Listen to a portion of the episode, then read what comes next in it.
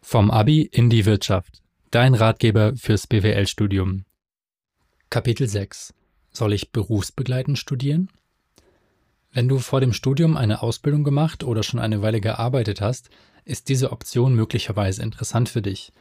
Du arbeitest ganz normal in Vollzeit weiter und im Abend- und Wochenendstudium erwirbst du gleichzeitig einen berufsbegleitenden Bachelorabschluss, zum Beispiel um eine Beförderung in eine Führungsposition zu bekommen. Der Platzhirsch für solche Angebote ist die FOM Hochschule für Ökonomie und Management mit aktuell 57.000 Studierenden an 35 Standorten in Deutschland. Hier kannst du neben deinem normalen Berufsalltag den Bachelor of Arts in Business Administration, Finance and Banking, International Management, Marketing und digitale Medien sowie in Management und Digitalisierung machen. Der größte Vorteil eines solchen Modells ist, dass du dein normales Gehalt weiter verdienst, berufliche Erfahrung sammelst und vielleicht sogar noch befördert wirst.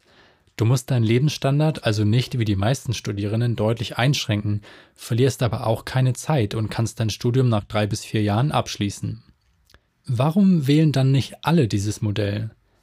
Naja, es gibt drei zentrale Nachteile. Erstens, berufsbegleitend zu studieren würde dich viel Freizeit kosten.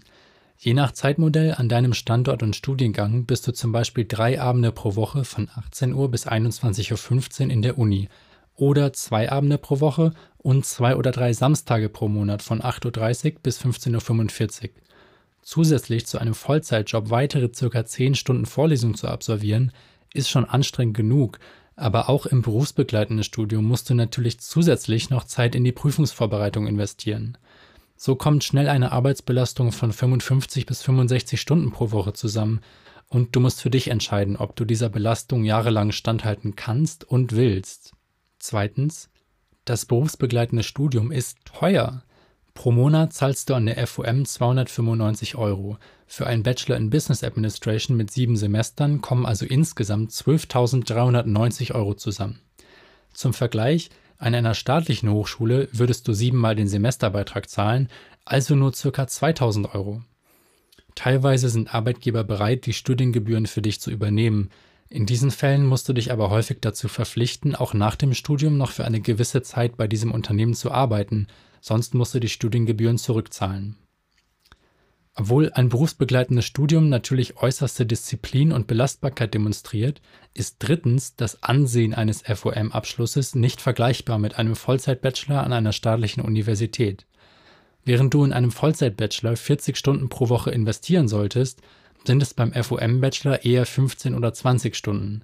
Um die gleiche Stundenzahl zu erreichen, müsstest du an der FOM also doppelt so lange studieren. Tatsächlich bist du aber fast gleich schnell. Es liegt also auf der Hand, dass irgendwo Abkürzungen genommen werden und Umfang und Komplexität des Gelernten etwas geringer sein müssen. Ob du diese Nachteile in Kauf nehmen kannst und möchtest, hängt ganz entscheidend von deinen persönlichen Prioritäten und Lebensumständen ab.